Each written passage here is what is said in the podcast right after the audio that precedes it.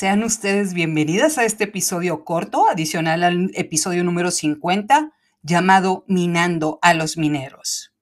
No puedo creer que el día de hoy cerramos la quinta temporada de este podcast. Hemos llegado tan lejos y falta mucho camino por andar. Es un honor que sean parte de esta comunidad de personas que quieren salir adelante. Muchas gracias por ser parte del 19%, nombre que nos identifica como comunidad. Ahora, después de todo lo que les dije en el episodio 50 y después de tomarme toda la champaña que encontré en el barco y de comerme todas las langostas y cangrejos que estaban servidas en los buffets, mientras los señores iban por la frutita y el pan dulce, vi que había algunas conferencias programadas en las tardes en el barco. Conferencias de expertos, los cuales iban a hablar sobre diferentes temas. Y yo, entre comerme los cangrejos, platicar con mis nuevos amigos de California, ir a encontrar a mi amiga Johnny, que estaba muy contenta jugando bingo, y platicar con la comunidad latina trabajando en el barco, me dirigí a escuchar estas conferencias.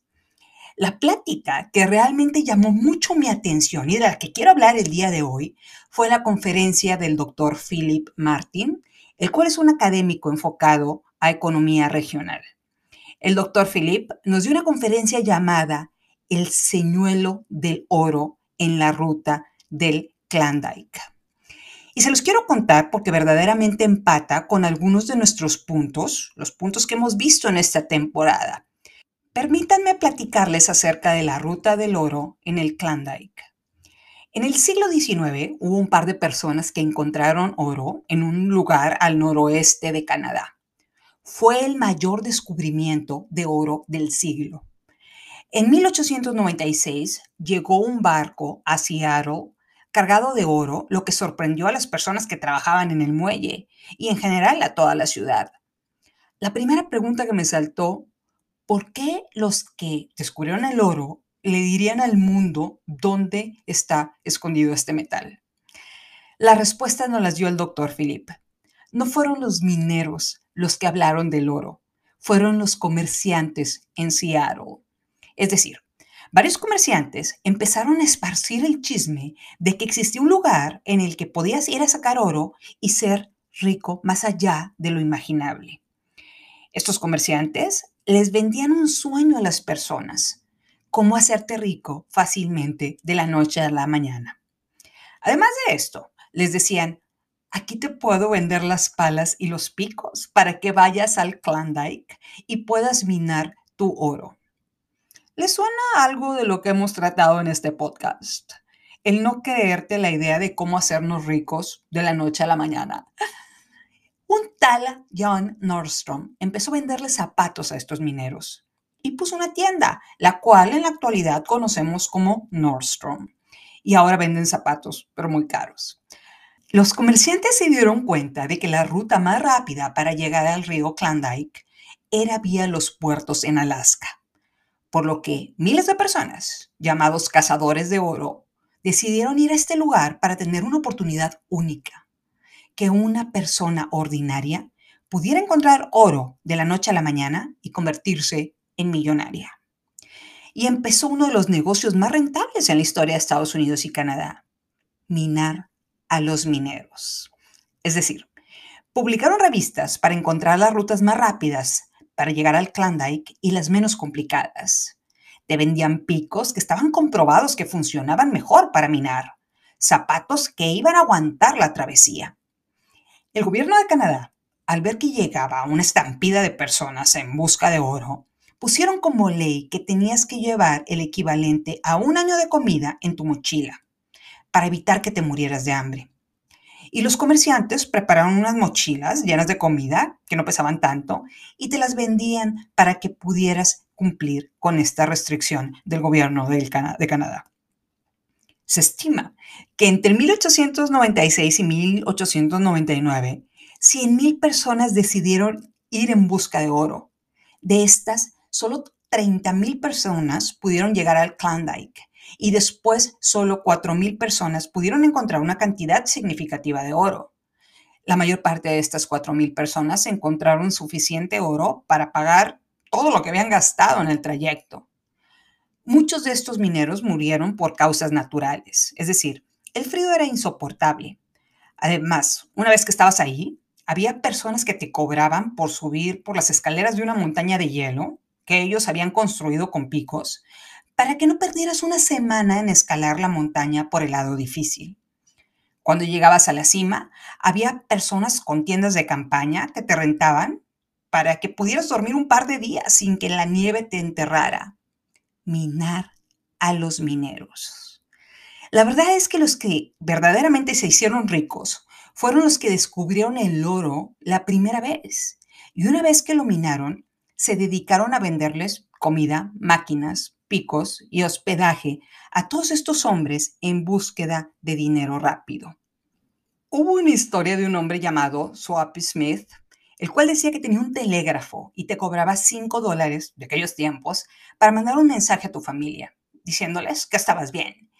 Y su ambición fue tanta que les decía a sus clientes, acabo de recibir un telegrama de que tu mamá tiene tuberculosis. Si ya encontraste oro, dice que le mandes efectivo. Yo tengo gente que se lo puede llevar de inmediato. Hasta que se dieron cuenta que el tal Sopi no tenía telégrafo y había estado engañando a las personas por años. Finalmente, este estafador murió en un duelo con un cliente muy enojado al que le había robado su dinero. Y aquí el doctor Philip hizo una comparación de algunas situaciones actuales de personas en búsqueda de oro que terminan siendo minados. Lo hizo de una forma muy respetuosa, pero real. Estas personas que les pagan a los polleros para llevarlos a Estados Unidos por rutas en las que no van a ser detectados por la policía en la frontera. Por supuesto, cuando dijo eso, se me apachurró el corazón de todas las personas que han perdido la vida en búsqueda del sueño americano. Todas esas personas que en su desesperación por lograr una vida mejor y la falta de oportunidades de trabajo en su país o la inseguridad en su país, deciden pagar la ruta del oro que los va a llevar a encontrar trabajo en nuestro país vecino. Personas de todas las nacionalidades, lo cual, como dije, vemos en las noticias que murieron buscando una mejor vida para sus familias y para ellos. Y aquí quisiera ir un poquito más allá. ¿Qué otro ejemplo podemos encontrar de esta práctica de minar a los mineros? Todos aquellos estafadores que se compran un Ferrari y dicen que encontraron un método novedoso para invertir en criptomonedas como muestra el carro que se acaban de comprar en ese momento. El ejemplo del estafador que he usado varias veces en este podcast. Y algunas personas, vulneradas por este sueño de hacerse millonarios instantáneamente, piden dinero al banco para invertir con estos traders de bitcoins y obtener 100% rendimiento garantizado en un mes, lo cual, temo decir, que no es garantizado y casi en la totalidad de los casos pierden todo su dinero por ser una estafa. Porque estos traders en lo único que están enfocados es en minar a los mineros. A todos aquellos que caen en la trampa de creer que encuentran oro para hacerse millonarios de la noche a la mañana. Lo que hacen estos traders es ilegal, pero sigue sucediendo. Ya para terminar, si en algo se enfoca este podcast es en hacer que encuentres tu mina de oro, personal, intransferible, lista para ser descubierta y minada. No ir a perseguir la mina de alguien más, en la cual te van a vender los 10 pasos de cómo llegar a esta tierra de ensueño para hacerte rica de la noche a la mañana. Existe un mundo entero que está buscando emprendedoras como nosotras. Existe un tratado de libre comercio que permite exportar productos a Estados Unidos hay un océano azul que está esperando a ser descubierto.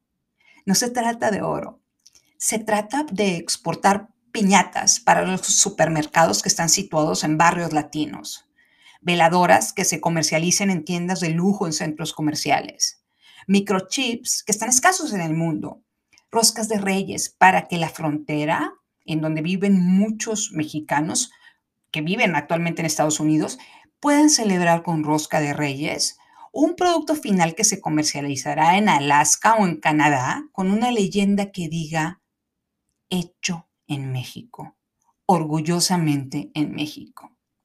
No es fácil encontrar esta oportunidad. Si todos encontráramos el océano azul, ya no sería oportunidad. Pero existen del otro lado del río personas que están buscando socios comerciales con los que puedan empezar a hacer negocios conjuntos, no como empleados, como similares. En la próxima temporada hablaremos de cómo reconocer y encontrar estas oportunidades. Empezar es el secreto para salir adelante. Todas hemos empezado con un primer paso. Dice Mark Twain, aléjate de las personas que se burlen de tus ambiciones. La gente mediocre minimiza las aspiraciones de los demás. Por otro lado, las personas grandiosas te hacen sentir que tú también puedes alcanzar ese estatus. Les doy las gracias a cada una de ustedes por escuchar este podcast. Son el tipo de personas grandiosas que me hacen sentir en ese mismo estatus. Finalmente, nunca debemos abandonar la esperanza, porque en el momento en el que la esperanza se va, seguimos existiendo, pero dejamos de vivir.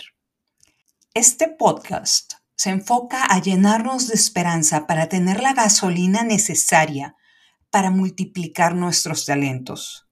Reconocer a todos los que nos quieren minar para evitar caer en esa situación y aceptar la oportunidad de quien nos abre la puerta para entrar a una nueva realidad. Ese mundo existe y tenemos que ser las primeras en minarlo y luego movernos a una mina más grande. Muchas gracias por escuchar este final de temporada. No lo olvides, estamos juntas en esto. Muchas gracias al doctor Philip Martin por la conferencia y a Jesse, Said, Isaac, Guillermo del Muse por hacer increíble mi viaje a Alaska. Soy Estivalis Delgado y esto es Se empieza de cero.